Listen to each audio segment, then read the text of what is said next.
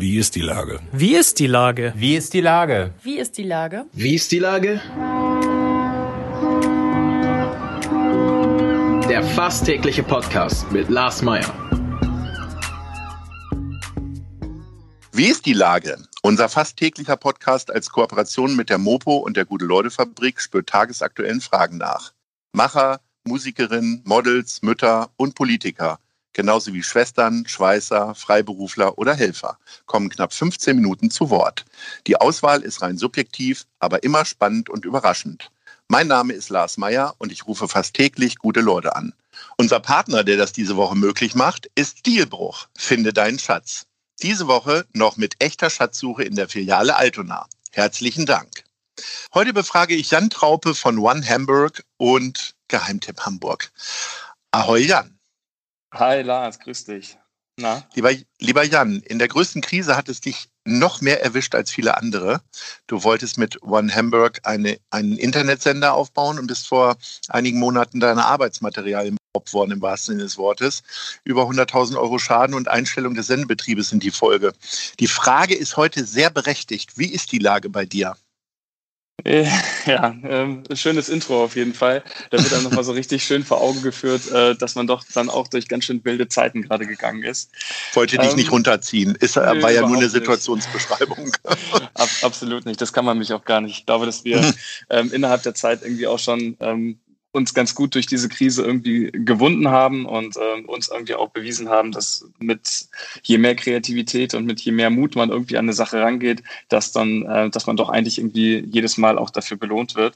Und klar, das waren irgendwie wilde Zeiten. Es war irgendwie so ein leicht doofer Abschluss eines ähm, phänomenalen Projektes, was uns irgendwie auch alle äh, so ein Stück weit auch wirklich durch diese Zeit gebracht hat. Auf der anderen Seite, ähm, ja, also du hast es schon gesagt, also irgendwie mit so einem Diebstahl irgendwie am Ende äh, seines Sendebetriebs beraubt zu werden und dann irgendwie diese Vision so ein Stück weit zu verlieren, war dann der Downer im Downer. Aber das ist mittlerweile auch schon wieder abgehakt und ähm, wenn du mich heute fragst, wie ist die Lage, würde ich sagen, sie hat sich eigentlich entspannt. Sie ähm, ist wieder deutlich äh, rosiger, deutlich schöner als irgendwie noch vor ein paar Monaten. Und das hat in erster Linie auch damit zu tun, dass natürlich auch bei uns mit äh, Geheimtipp Hamburg halt einfach wieder ähm, ja der ganze Magazinbetrieb, der Agenturbetrieb wieder stattfindet und dass auch unsere Kunden und unsere Partner eigentlich nie die Hoffnung verloren haben, um es mal so äh, leicht dramatisiert äh, zu sagen und eigentlich ähm, ja immer an unserer Seite standen. Und das ist ein ziemlich schönes Gefühl. Erklär nochmal genau, was du tust. Du hast seit einigen Jahren Geheimtipp Hamburg. Da geht es darum, äh, Leuten Tipps zu geben, egal ob sie neu nach Hamburg kommen oder aber schon lange hier leben.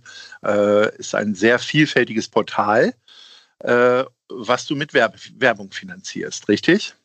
Korrekt, ja. Geheimtipp Hamburg ähm, ist jetzt mittlerweile im achten Jahr. Ähm, wir sind mhm. 2013 ähm, gestartet und haben halt einfach so ein bisschen so einen Gegenentwurf zu den damaligen Printpublikationen wie Szene und Prinz und was es irgendwie alles auf dem Markt mhm. gab, äh, zu schaffen. Und ähm, haben eigentlich binnen kürzester Zeit uns doch eine relativ große, auch natürlich irgendwie jüngere Zielgruppe aufgebaut, die ähm, wir halt einfach seitdem halt irgendwie mit Tipps zur Freizeitgestaltung, um es mal grob zu formulieren, versorgt haben. Weswegen mhm. uns natürlich jetzt auch gerade diese Zeiten halt doch auch härter getroffen haben, weil wenn nichts los ist auf der Straße, worüber sollst du dann berichten? Und deswegen haben wir uns jetzt irgendwie seit einigen Wochen eigentlich mehr auf die ganze Support-Schiene eigentlich eingetrichtert, dass wir gesagt haben, wir wollen mit unserer Reichweite in erster Linie da, dafür helfen oder da für die Leute da sein, ähm, über die wir sonst irgendwie berichten und irgendwie auch zu gucken, wo kann man gerade eigentlich zum Beispiel Gastronomen unterstützen, wo kann man, ähm, wo gibt es überhaupt noch irgendwelche Events, digitalen Events, äh, Streaming-Events, die ganze One Hamburg-Idee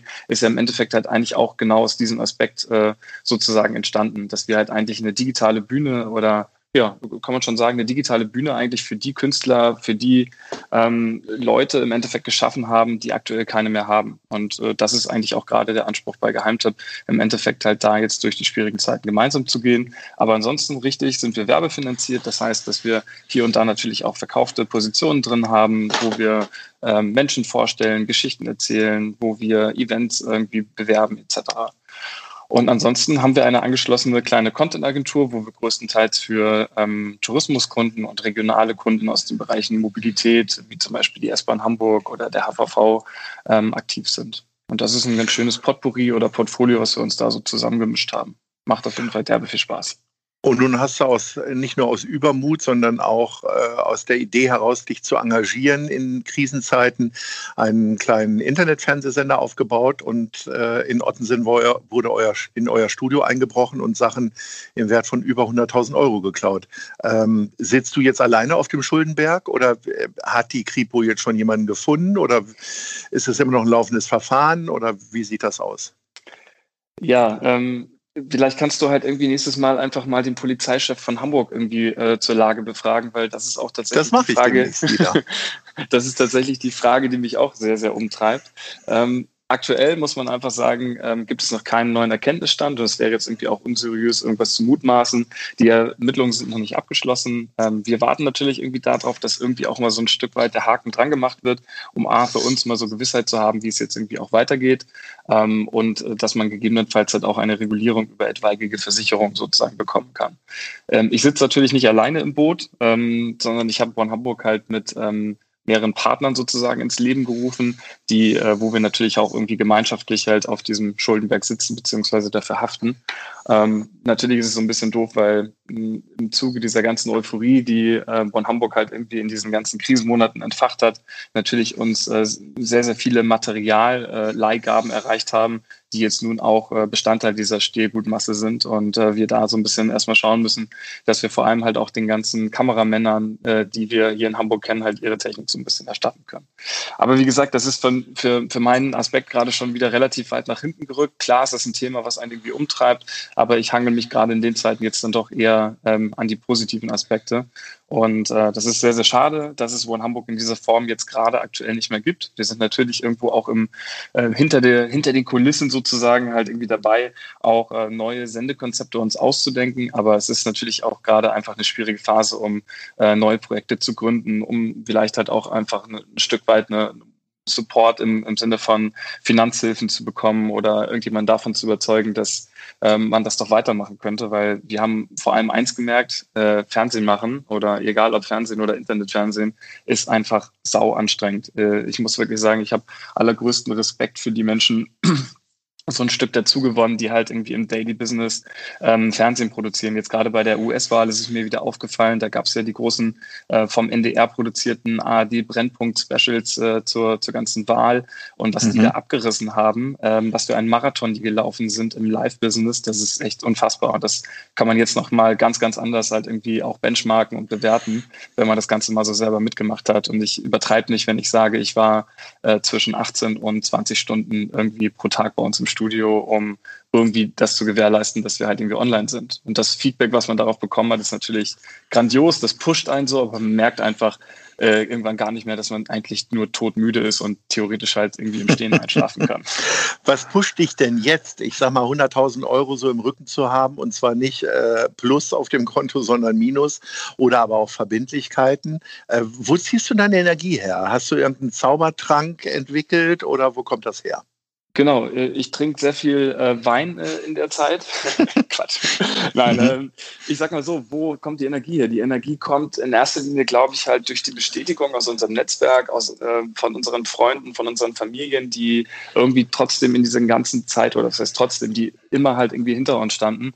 Und das ist ein ganz, ganz komisches Gefühl, was ich auch noch nicht kenne, sage ich mal, mit so einer, mit ein, einer Schuld irgendwie im Rücken belastet zu sein. Auf der anderen Seite ähm, sind auch die Partner, die diese ganze Situation ja nun auch irgendwie vor Augen haben, irgendwie nicht böse. Und ich glaube, das hilft total. Ne? Also unser größter Partner, äh, was Technikline äh, anbelangt, Videodata aus äh, Bahrenfeld, die waren halt so, fuck Leute, was euch passiert ist. Aber ähm, können wir euch helfen? Können wir euch direkt wieder neue Technik zur Verfügung stellen. Wir wollen, dass das ganze Ding weitergeht. Und wenn du so welche Freunde und Partner an Bord hast, dann ähm, kann es dir eigentlich gar nicht schlecht gehen. Und wir hoffen jetzt einfach mal, dass sich wie äh, für alles in diesem Leben irgendwie eine Lösung findet und dass wir trotzdem halt irgendwie, äh, irgendwie weitermachen können oder sich das vielleicht sogar noch auflöst.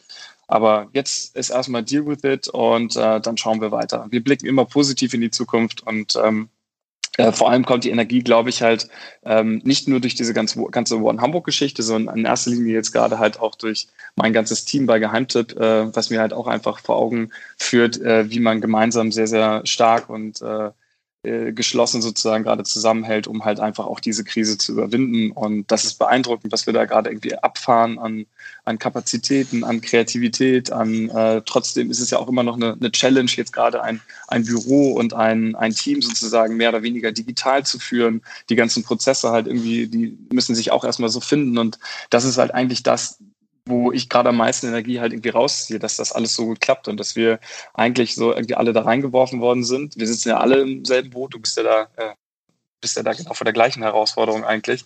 Und ja. ähm, mir zeigt das halt einfach so, dass wenn man als Team funktioniert, dann kommt man gestärkt aus irgendwie aus allen Sachen raus. Und das ist ähm, das schönste Gefühl. Das sind zwar, hört sich zwar an wie Sätze aus einem Lehrbuch, aber du hast es ja nun wirklich gelebt. Äh, und insofern bin ich dir sehr dankbar, dass du ein sehr optimistisches Beispiel bist äh, im Unternehmertum und ja auch noch im Jungunternehmertum. Du hast ja wahrscheinlich jetzt auch in den letzten Jahren dir keine hohe Kante ansparen können, sondern bist wahrscheinlich auch immer noch am Investieren. Ähm, es hört sich ein bisschen so an, als würdest du gar nicht ausschließen wollen, dass von Hamburg nochmal kommt. Hängt das jetzt ein bisschen von der Polizei ab oder ist das zu kurz gedacht? ja, das sind so, so, viele Faktoren, die da irgendwie mit reinzählen. Ich habe immer gesagt, äh, One Hamburg ist in erster Linie gerade ein, ein Projekt, was, was wir halt irgendwie an den Start gebracht haben.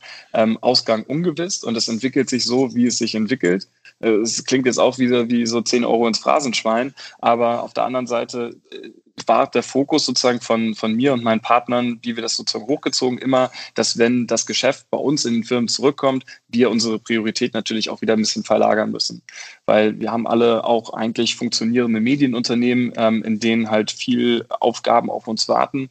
Und ähm, ich will das niemals ausschließen. Ich habe One Hamburg total gefeiert und äh, das war auch für mich irgendwie mal wieder so ein Vehikel, irgendwie auch mir selber zu beweisen, dass da noch so ein bisschen mehr geht. Also, weißt du, so nach sieben, acht Jahren Geheimtipp und immer wieder äh, tolle Tipps äh, für Hamburger irgendwie oder für Touristen halt irgendwie rausfeuern, ist man auch irgendwann so, ja, okay, äh, äh wie wäre es mal wieder mit ein paar Grillwiesen und ein paar Hundewiesen und wie wäre es mal wieder mit ein paar Badeseen, ist, ähm, ist dann doch am Ende des Tages auch nicht immer das größte Hexenwerk. Und ich wollte irgendwie was schaffen, was ähm, mir auch mal wieder selber so vor Augen führt, woran ich eigentlich glaube. Und das ist halt so digitale ähm, Innovation, das sind, das sind so gelebte neue Beispiele, wie wir in Zukunft eigentlich Medien konsumieren wollen. Und ähm, ich sag mal, innerhalb einer Woche halt irgendwie so einen Sender aufzubauen mit den Strukturen, da bin ich auch persönlich, äh, das soll gar nicht überheblich klingen, aber da bin ich persönlich halt auf mich und mein Team total stolz, was wir da irgendwie geschaffen haben. Und genau aus diesem Grund äh, will ich das überhaupt nicht ausschließen, dass wir irgendwann auch nochmal ein Comeback machen. Aber jetzt, wie die Zeit sich gerade so anfühlt, müssen wir uns damit wohl noch einen kleinen Moment gedulden, weil du hast es gerade richtig angesprochen, solange diese ganze ganze Polizeikasa halt irgendwie noch aktiv ist, ähm, bleibt uns gar nichts anderes übrig, als ähm, ja im Endeffekt halt Däumchen zu drehen und vielleicht schon mal im Hintergrund ein paar Konzepte irgendwie äh, durchzuplanen, aber äh, die Exekution davon wird wahrscheinlich noch halt ein paar Monate dauern.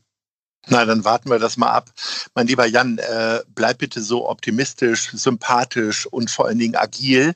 Das machst du ja am Ende nicht nur für dich, sondern du bereicherst Hamburg sehr und dafür möchte ich dir danken und ich hoffe, dass wir uns bald mal wieder hören. In diesem Sinne, ahoi. Vielen Dank, lieber Lars, für das Gespräch. Ich äh, wünsche dir auch alles Glück für die Zukunft und bleib gesund und bis ganz bald, ja? Mach's gut. Jo, tschüss. Dieser Podcast ist eine Produktion der Gute-Leute-Fabrik und der Hamburger Morgenpost.